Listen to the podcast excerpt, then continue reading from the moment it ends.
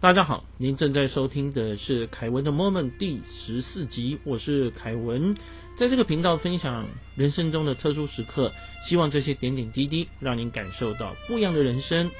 这集也是第二季的第二集，要继续和大家聊的啊，是一个瑜伽行者的自传这本书啊，作者是尤加南达，这也是呢苹果电脑创办人贾伯斯最后的礼物啊。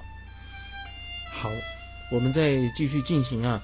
我在尤加南达成长的过程里面哦，遇到了一些真的不可思议的事情，所以我曾经和呃我们各位的听友分享，它有点类似以前我们在看的武侠小说，但是呢，不同的是什么？不同的是这位作者他是艰辛的。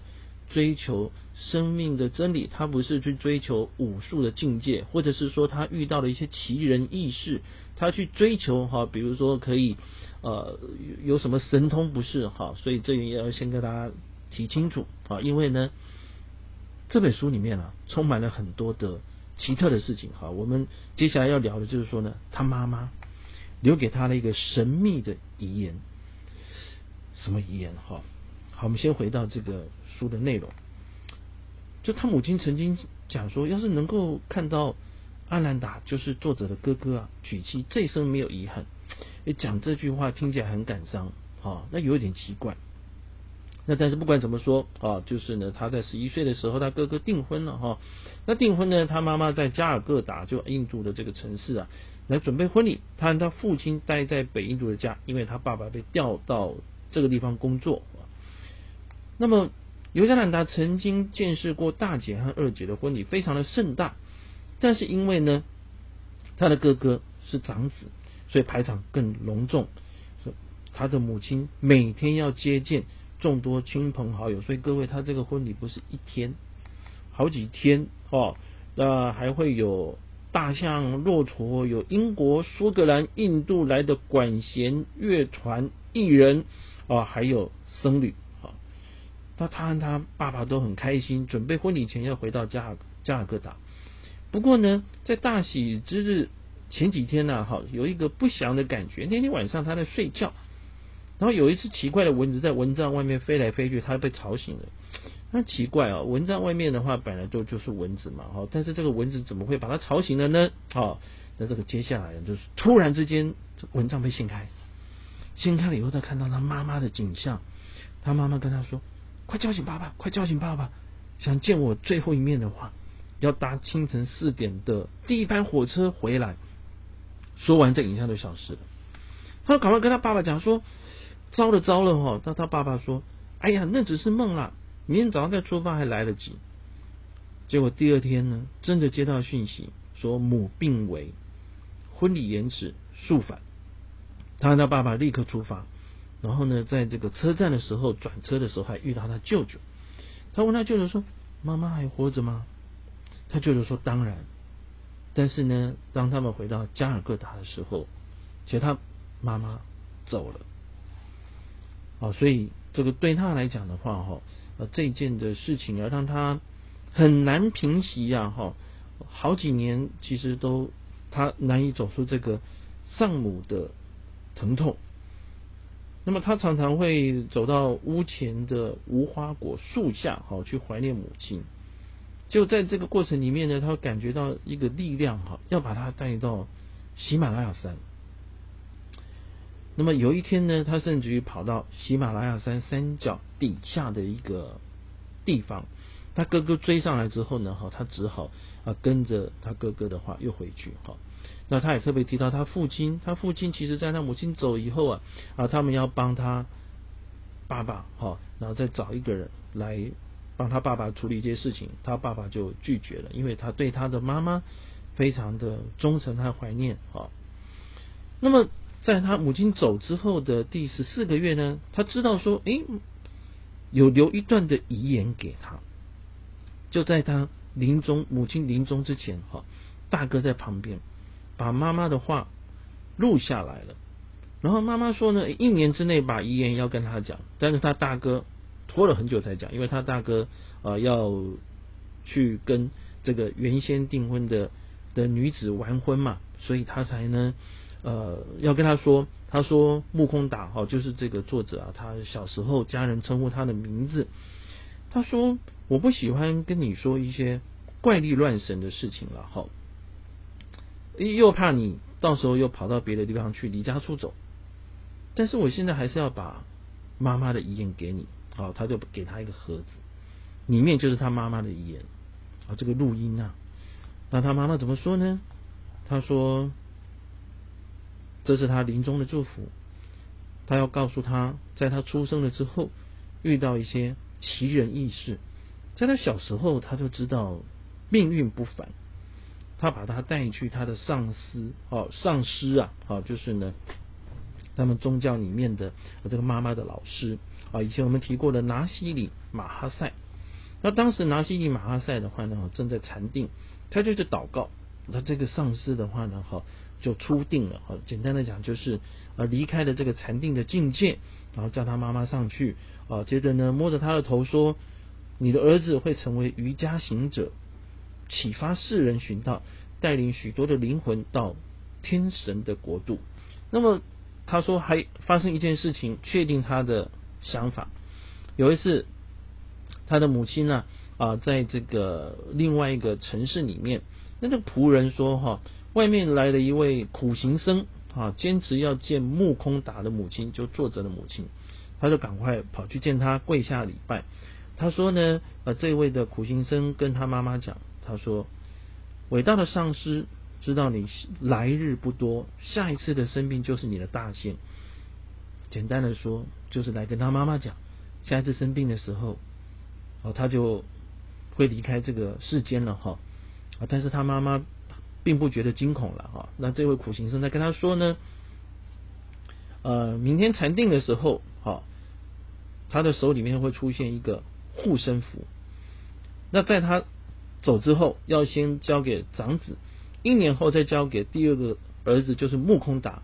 那这个木空达的话，就是作者哈就会了解这个护身符的意思，几年之后，护身符就会功成身退。就第二天，这个妈妈在祷告的时候呢，真的发现手中出现了一个银的护身符，保管一段时间，交给他哥哥，他哥哥的话呢，再交给他。他知道说，他的命运可能跟别人会有点不太一样。那这个护身符到底要带着他去哪里？然后有一天，这护身符也会消失啊！这对他来讲的话，哈，就是。不知道该怎么去思索的地方了，只知道冥冥之中，哈啊，这个宝物呢会带领他的脚步，哈。好，接下来的话呢是另外一个很特别的事情，他遇到了一位分身的圣人。什么叫分身？哈，就在不同的地方看到这个人。我们先跟啊，这接下来我们就提这个这一段的事情哈。那因为呢，他一直想要出去走走，他父亲正好又在铁路公司嘛，哈，所以就常常有这个机会。所以呢。他说他想要去贝拿勒斯啊啊这个城市圣城啊，在他们宗教里面是圣城哈。那他爸爸就是呢，终于答应他要求。他说他一个朋友哈，那住在那边啊，可能可以去接应他。但是呢，因为他把他住址搞丢了，所以呢，他介绍他先，他就叫他儿子啊，啊这作者呢，先去找另外一位朋友，但是他称呼他为师傅。那这位的师傅是他的师兄。好，就我们通常讲，比如说出家人是师傅嘛，好，但是在这个排行里面，可能是同一个师傅了，同一个老师啦，好，同一个上师啦，好，就是啊，这一位叫做史瓦米普拉邦纳达，哦，那名字蛮长的。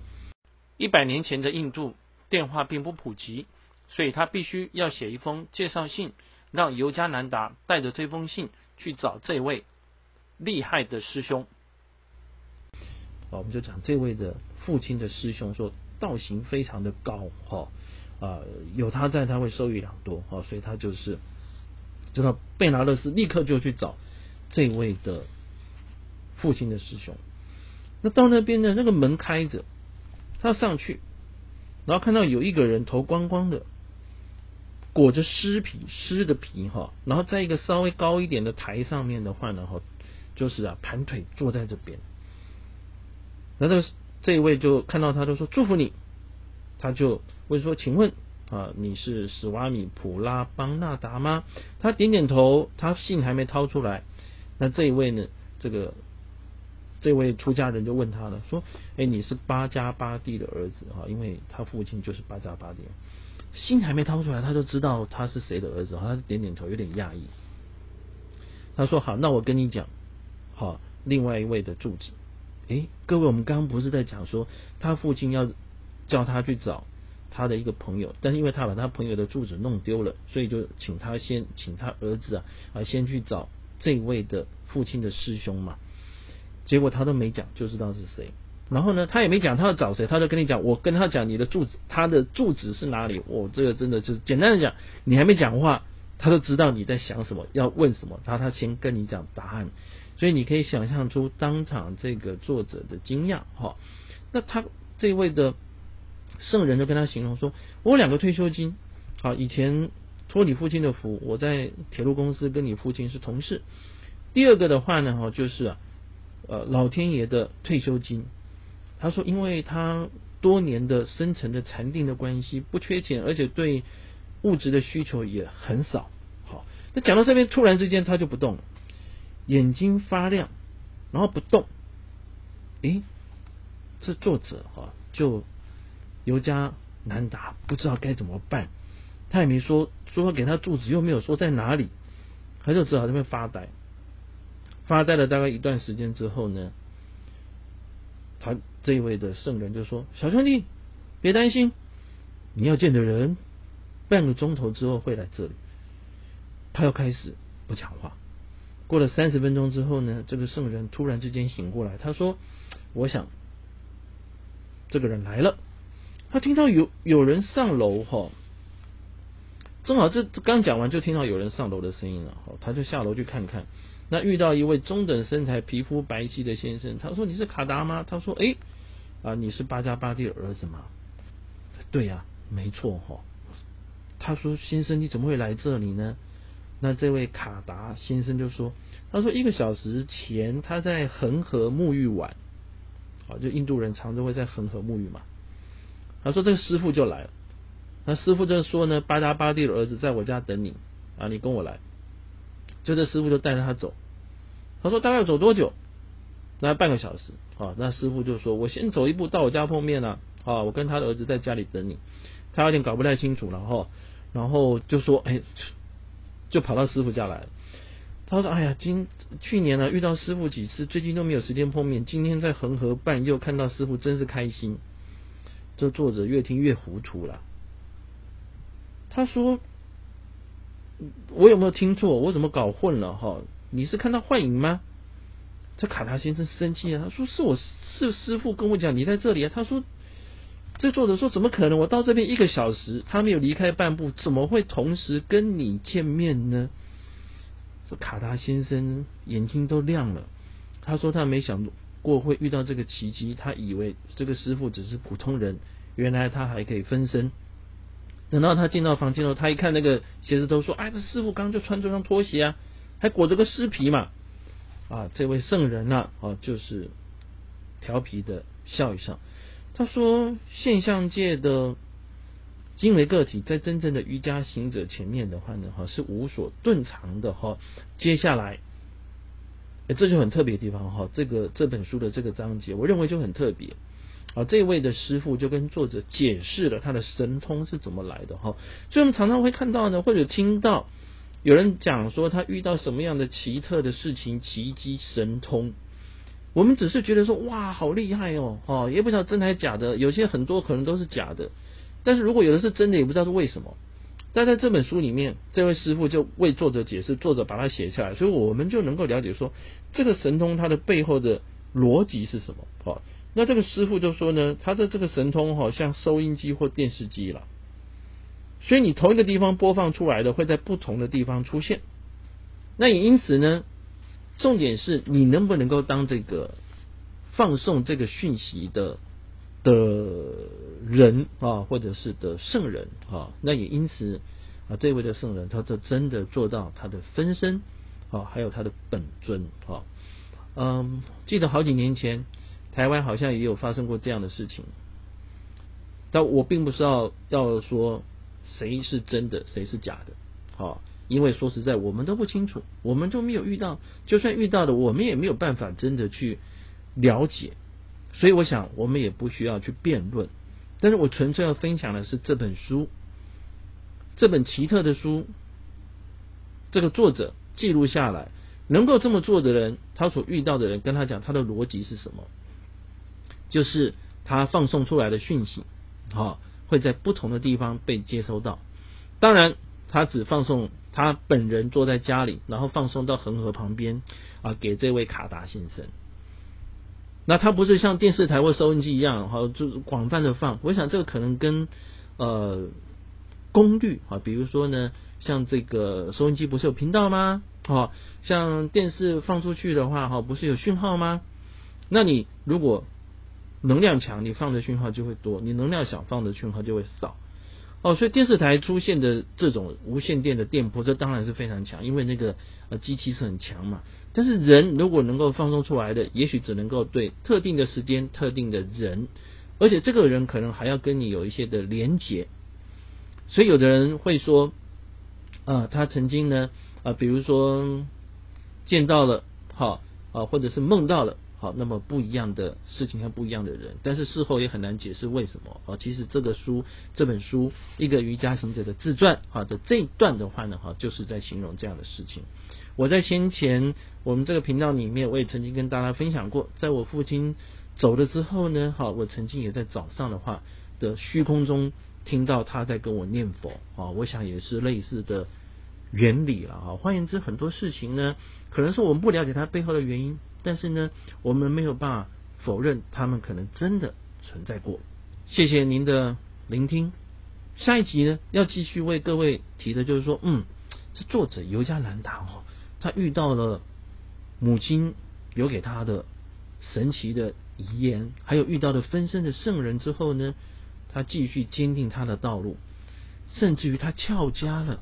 我用的是现代的话叫翘家哦，他书里面的名词叫逃家。